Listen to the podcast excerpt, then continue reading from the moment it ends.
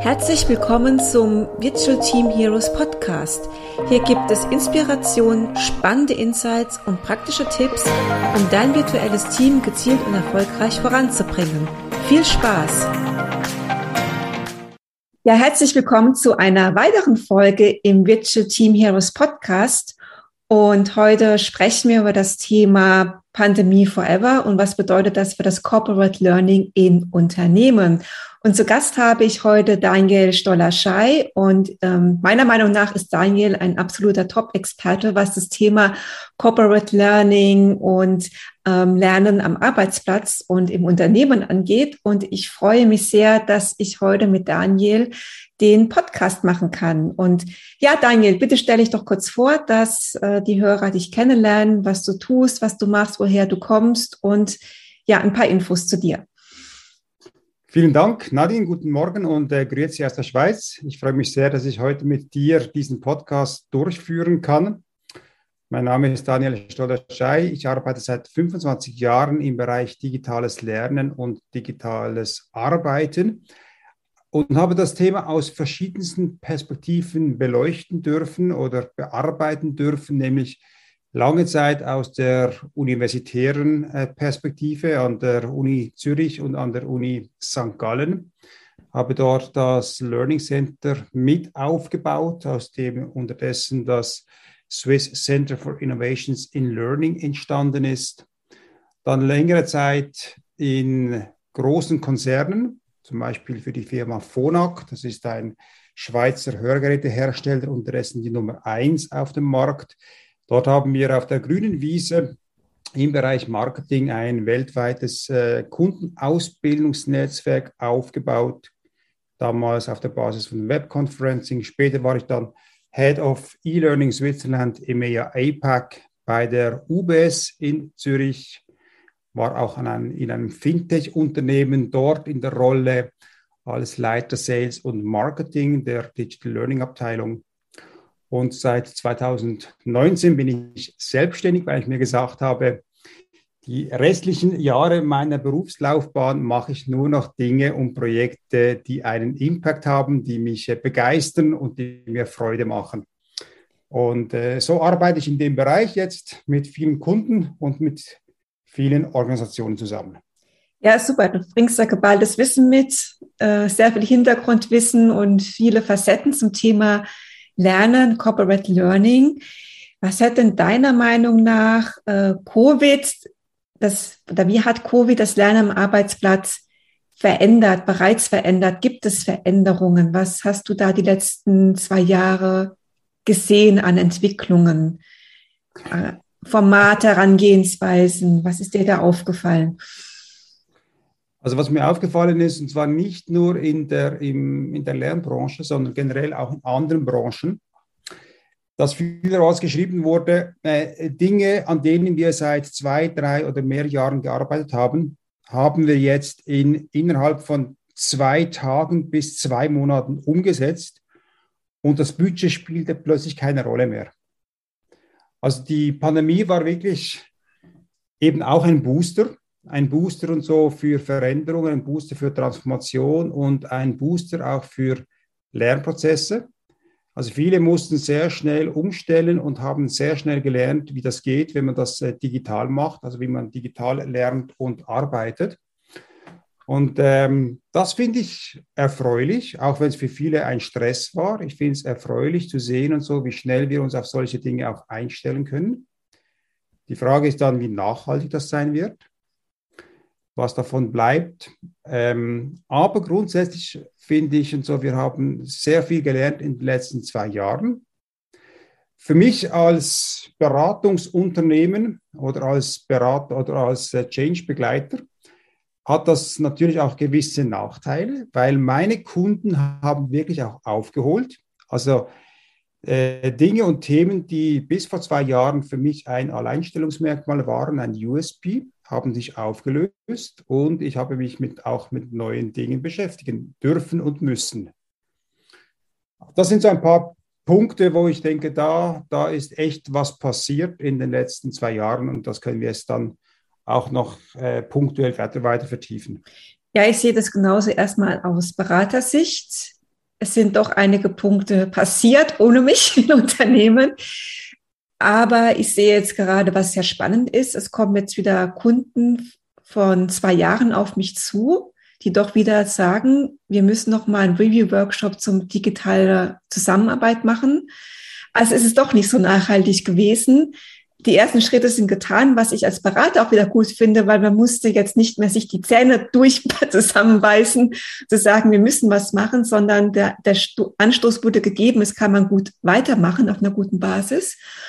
Und auch das Thema, was ich immer hatte zum Thema, ja, wir machen einen Workshop online oder wir lernen online, war immer die Devise vor Corona, das geht nicht, das können wir nicht so machen, wir müssen uns treffen. Ja das Wörtchen, äh, der Satz geht nicht, den gab es dann einfach nicht mehr. Und Veränderungen wurden, wie du sagst, doch dann sehr schnell, wo man gesagt hatte, das geht nicht, doch sehr schnell angestoßen. Es ging dann doch sehr schnell und sehr gut. Ja, das habe ich auch gesehen. Aber du erwähnst einen guten Punkt. Äh, das ist absolut richtig. Die Bereitschaft, sich auf neue Dinge einzulassen, ist natürlich gestiegen. Also wir können heute in Projekte einsteigen, und, und das auf einer ganz anderen Basis als noch vor zwei Jahren und auch vermehrt wirklich auch in die Tiefe gehen. Also jetzt, nachdem, sag ich mal, die technischen Probleme gelöst sind, äh, können wir auch methodisch, strategisch, didaktisch in die Tiefe gehen und das war bis vor zwei Jahren viel weniger der Fall. Also in dem Sinne ist es auch ein Pandemiegewinn. Ja, absolut. Also wird sich deiner Meinung nach die Entwicklung fortsetzen und nicht mehr zurückgehen? Oder sagst du eher, es gehen wieder Unternehmen zurück? Wenn wir sagen Pandemie, wir sagen ja Pandemie forever, dann müssen wir nicht zurückgehen. Also wird sich die Entwicklung jetzt fortsetzen? Müssen wir diese Fort Entwicklung auch fortsetzen? Also der, der Satz Pandemie forever ist ja eigentlich quasi ein Denkmodell, äh, indem wir sagen, äh, statt dass wir immer damit rechnen, dass die Pandemie möglichst schnell vorbei ist, äh, kehren wir es einmal um und gehen davon aus, was passiert oder wie müssen wir uns darauf einstellen, wenn diese Pandemie für immer andauern würde. Und eigentlich ist das nichts Neues. Eigentlich sind wir zurück wie vor 100 Jahren. Vor 100 Jahren war es völlig normal, dass man mit Pandemien umgehen musste. Also wenn wir davon ausgehen, dass diese Pandemie für immer andauert, dann ähm, richten wir oder bauen wir vielleicht ganz andere Strategien und Methoden auf, die eben langfristig angelegt sind. Und ich finde das eigentlich ein sehr interessantes Denkmodell. Ich hatte vor kurzem ein Projekt mit der Schweizer Börse mit äh, 70 bis 90 Lernenden, Azubis der Schweizer Börse. Und da ging es darum, wie machen wir die fit und wie begleiten wir die im Homeoffice. Methodisch, didaktisch motivationsmäßig, technologisch und so weiter. Also wir haben die wirklich ausgebildet und begleitet und sie quasi fit gemacht für eine Arbeitswelt, die eben im Homeoffice stattfindet und nur noch punktuell im Business Office.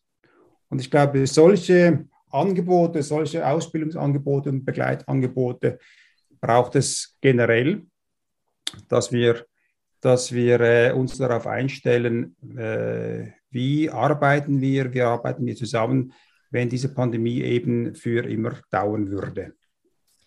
Wenn die Pandemie jetzt für immer dauert und Stand heute, was müssen Unternehmen und Führungskräfte denn noch ausbauen, um in Zukunft dann für diese Situation gerüstet zu sein und besser aufgestellt sein. Also ich denke jetzt mal so an Strategie- und Mindset-Themen. Mhm. Was ist so Stand heute und wenn es weitergeht, was ist so deiner Meinung nach die größten Hindernisse heute noch und, und der, ja, der größte, äh, wenn man jetzt Strategie und Mindset betrachtet, mhm. was muss man da auf jeden Fall jetzt noch ausbauen und verbessern? Ja. Also wir müssen uns ganz, ähm, wir müssen uns vertieft mit dem Thema Virtual Leadership, also virtuelles äh, Führen von Teams beschäftigen. Wir müssen uns vertieft mit dem Thema virtuelle Zusammenarbeit beschäftigen. Also wie sind wir wirklich wie machen wir nicht nur virtuelle Meetings, sondern wie sind wir wirklich äh, virtuell produktiv miteinander und das über längere Zeit und über, über größere Projektphasen hinweg. Das ist sicher ein Thema, das ganz wichtig ist. Dann, ich denke auch, dass das emotionale Thema, was passiert mit uns und auch unserer Firmenzugehörigkeit, wenn wir über Jahre im Homeoffice sind oder fast nur noch im Homeoffice sind. Also was heißt das fürs Employer Branding und die Zusammengehörigkeit äh, in einem Team, in einer Firma? Das finde ich auch sehr ein wichtiger Gedanke, den wir adressieren müssen. Dann das Thema Technologie. Ich denke, im Moment, also in den letzten zwei Jahren hat eigentlich jeder Mitarbeitende selber dafür geschaut, dass er irgendwie in seinem Homeoffice zurechtkommt. Ich denke, das wird eine Aufgabe sein von, von Unternehmen, die Mitarbeitenden auch im, im Homeoffice technologisch und vielleicht auch vom, vom Equipment her auszurüsten und zu unterstützen. Dann die ganzen rechtlichen äh, Rahmenbedingungen. Also was heißt es, wenn ich quasi ähm, zu jeder Tages- und Nachtzeit arbeiten kann? Was heißt das arbeitsrechtlich? Was heißt es mhm. so, wenn ich am Wochenende Lust habe, wenn ich sage, Montag und Dienstag möchte ich eigentlich was anderes machen, das Wetter stimmt gerade, aber ich arbeite dafür am Wochenende. Sind wir dafür arbeitsrechtlich ausgerüstet und bereit dazu? Und da gibt es natürlich auch länderspezifische Unterschiede. Ich glaube, da habt ihr noch die größeren Hürden. Ja, Deutschland. Schweiz, genau. Das kann ich mir vorstellen, ja. ja genau. Ähm, also das sind sicher Themen, mit denen wir uns befassen müssen und eben auch die emotionalen und motivationalen Aspekte. Was passiert bei mir, wenn ich jetzt quasi ähm, die meiste Zeit nur noch in einer Kamera schaue?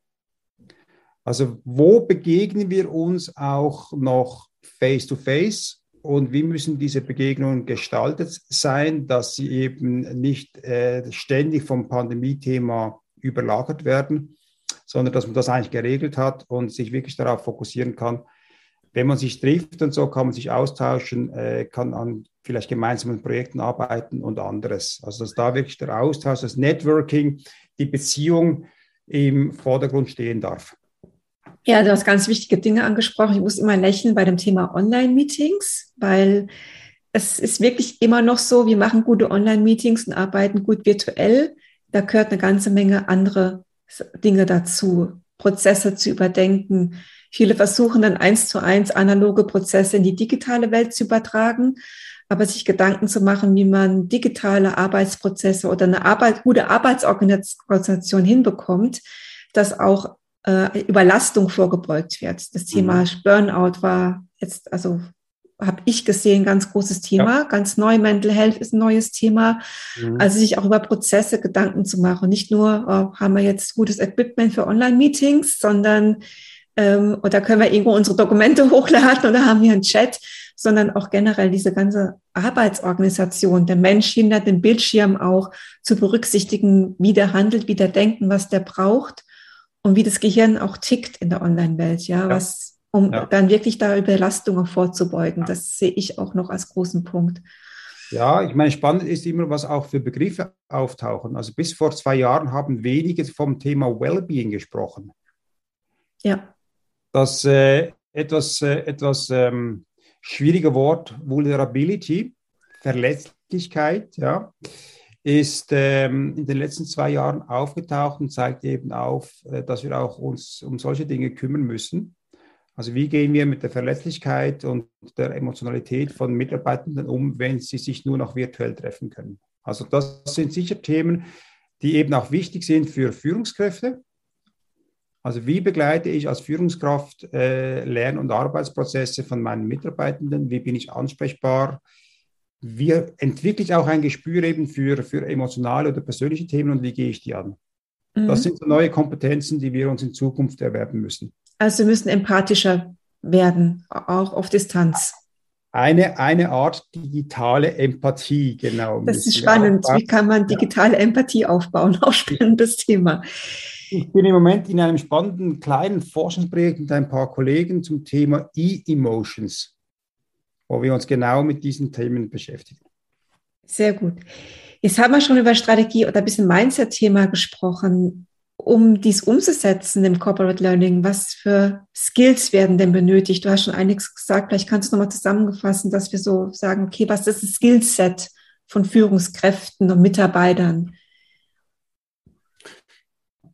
Ja, also da kann man vielleicht unterscheiden. Wenn wir top-down beginnen, dann geht es um Strategien und da können wir eigentlich diese alten Konzepte aus den 90er Jahren wieder hervornehmen zum Thema lernende Organisationen.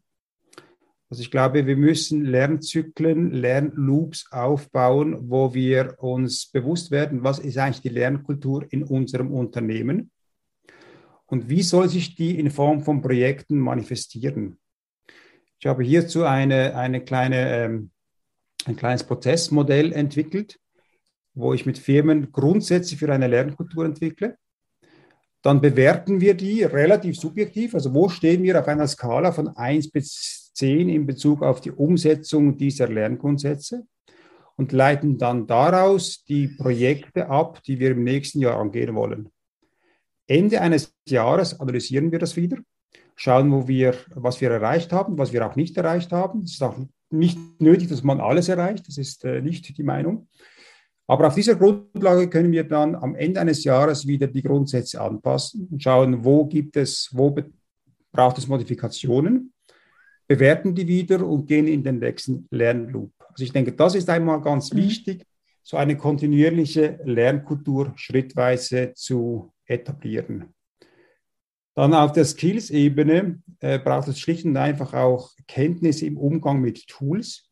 Also wir müssen die Tools kennen, wir müssen die Features kennen, wir müssen das ausprobieren und wir müssen auch, sage ich mal, in Bezug auf, auf Meetings, auf Workshops innovativ werden und neue Dinge ausprobieren. Also für mich gehört es heute zum Rüstzeug einer Führungskraft, dass sie weiß, wie ein digitales Whiteboard funktioniert, wie ich ein interaktives Online-Meeting durchführe, wie ich es auswerten kann, wie ich zu Ergebnissen komme. Ähm, das finde ich essentiell wichtig und dass ich mich mit den ganzen Funktionen, die da zur Verfügung stelle, stehe, auch auskenne und mich da vertiefe müssen denn auch, ähm, überlege ich gerade, Wissen, Informationen anders aufbereitet werden, dass die auch konsumiert werden können in dieser digitalen Welt. Dass wir sagen, wir können Relevanz auch erkennen und relevantes Wissen, Informationen auch direkt abrufen. Siehst du da noch Ent Veränderungen oder Bedarf an Aufbereiten von Inhalten, lernen. Ich muss ja Wissen, Informationen am Arbeitsplatz bereitstellen. Ja. Ja. Ich denke so ein bisschen an Performance Support. Mhm. Müssen wir vielleicht mhm. die Lernformate umdenken, andere Sachen, Dinge aufbereiten. Ich entwickle gerade in einem Projekt für eine Schweizer Krankenkasse einen digitalen Fitnesscheck. Und da geht es darum, sich Gedanken zu machen, was sind die digitalen Grundkompetenzen, die die Mitarbeitenden kennen und beherrschen sollten. Und ich denke, da äh, kommt einiges, einiges auf uns zu, dass wir, dass wir eben auch digitale Kompetenzen uns aneignen und trainieren und auch äh, verbessern. Und auch verstehen, wie sich unsere, sag ich, wie sich eine Branche auch digital verändert. Also da äh, entwickeln wir im Moment so einen digitalen Fitnesscheck, äh, wo wir Wissensabfragen machen und auf dieser Basis stellen wir dann entsprechende Lernempfehlungen zusammen und mhm. auch Lernangebote. Und diese gliedern sich auf in zum einen Teil Selbstlernangebote, dann aber auch interaktive Lernformate, Webinare und andere Dinge. Und wir bieten auch die Möglichkeit an, mit Lerncoaches zu sprechen. Also wenn ich irgendwo sehe und so, ich habe ein Defizit in einem Bereich, möchte mich da weiterbilden, dann kann ich mich auch mit einem Lerncoach zusammensetzen und der oder die wird mich dann beraten, was ich da tun und machen kann. Und das gibt so ein breites Angebot an, an Möglichkeiten, wie ich eben meine digitale Fitness weiter ausbauen kann. Ja, spannendes Projekt. Jetzt haben wir schon mal ein paar über Tools gesprochen, auch diese App und auch über Whiteboards und ähm, Webinare, Online-Meetings. Ähm, welche Tools werden noch eingesetzt? Welches, was ist im Bereich auch visionär und innovativ? Und du hast mir im Vorgespräch mal gesagt, dass es nicht darum geht, immer neue Tools einzuführen, sondern bestehendes besser und kreatives, kreativer zu nutzen. Hast du da ein paar Beispiele dafür? Ja, ich habe kürzlich für das ähm, E-Learning-Journal Deutschland einen Artikel geschrieben zum Thema Web Conferencing Expanded. Und dort unterscheide ich zwischen Kernapplikationen und Peripherieapplikationen. Und in den meisten Unternehmen habe ich als Mitarbeiter ja wenig Möglichkeit, da Einfluss zu nehmen auf äh, die Tools, die ich zur Verfügung gestellt bekomme. Und meistens sind die wichtigen Kernapplikationen, mit denen ich arbeite, sind entweder Teams, Zoom, SAP-Systeme oder anderes. Und darum herum gibt es vielleicht noch eine, eine Reihe von, von Peripherie-Applikationen. Im Moment sind das vor allem digitale Whiteboards. In Zukunft sind es vielleicht auch virtuelle Arbeitsumgebungen, 3D-Welten und solche Dinge, die da auf uns zukommen. Mhm. Oder irgendwelche mobilen Apps, die ich einsetzen kann.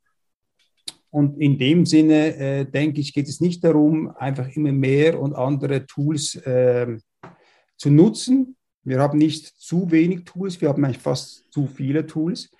Und es geht eigentlich eher darum, bei diesen Kernapplikationen in die Tiefe zu gehen und die wirklich auszuloten. Also ein Stichwort, wenn ich sehe, was äh, auf wöchentlicher Basis von, von Microsoft kommt im Bereich Teams, dann bin ich eigentlich schon gut beschäftigt und bedient, mich mit diesen Dingen zu beschäftigen und zu verstehen, was da an neuen Möglichkeiten auf mich zukommt und wie ich das in meine täglichen Arbeitsprozesse integrieren kann. Und das gilt auch für andere Systeme wie eben Zoom oder SAP oder was auch immer. Es wäre aber interessant, wenn ich eine Abteilung hätte bei mir im Unternehmen oder in einem Unternehmen, das sich mit neuen innovativen Tools beschäftigt, so eine Art Labor, wo ich sehe und so, was gibt es für neue Applikationen, neue, neue Prozesse, neue äh, Apps und so weiter die auf Herz und Nieren geprüft werden und wenn die Sinn machen, werden die ins Unternehmen eingeführt. Ja, ich bin da ganz bei dir. Ich, ich kenne auch einige Unternehmen. Das ist bei großen Unternehmen ist es nicht so. Das sind auch viele Tools gesetzt wegen ja. der Compliance. Da genau. geht man mehr in die Tiefe. Aber gerade mhm. bei den kleinen Unternehmen habe ich als oft das Gefühl, da ist die Devise, je mehr Tools ich einsetze, desto produktiver werde ich. Und der, das, Gegen, das, das, der Gegen, das Gegenteil ist der Fall, dass man unproduktiver wird, weil die Tools ja auch nicht miteinander kommunizieren, ja, oder mehr oder weniger nicht mit kommunizieren, wenn ich mich in verschiedenen Welten bewege. Und da werden dann Tools immer runtergeladen und ausprobiert und ach, das ist besser, das macht uns produktiver. Aber ich glaube, oft ist das Tool nicht das Problem, sondern die Prozesse dahinter.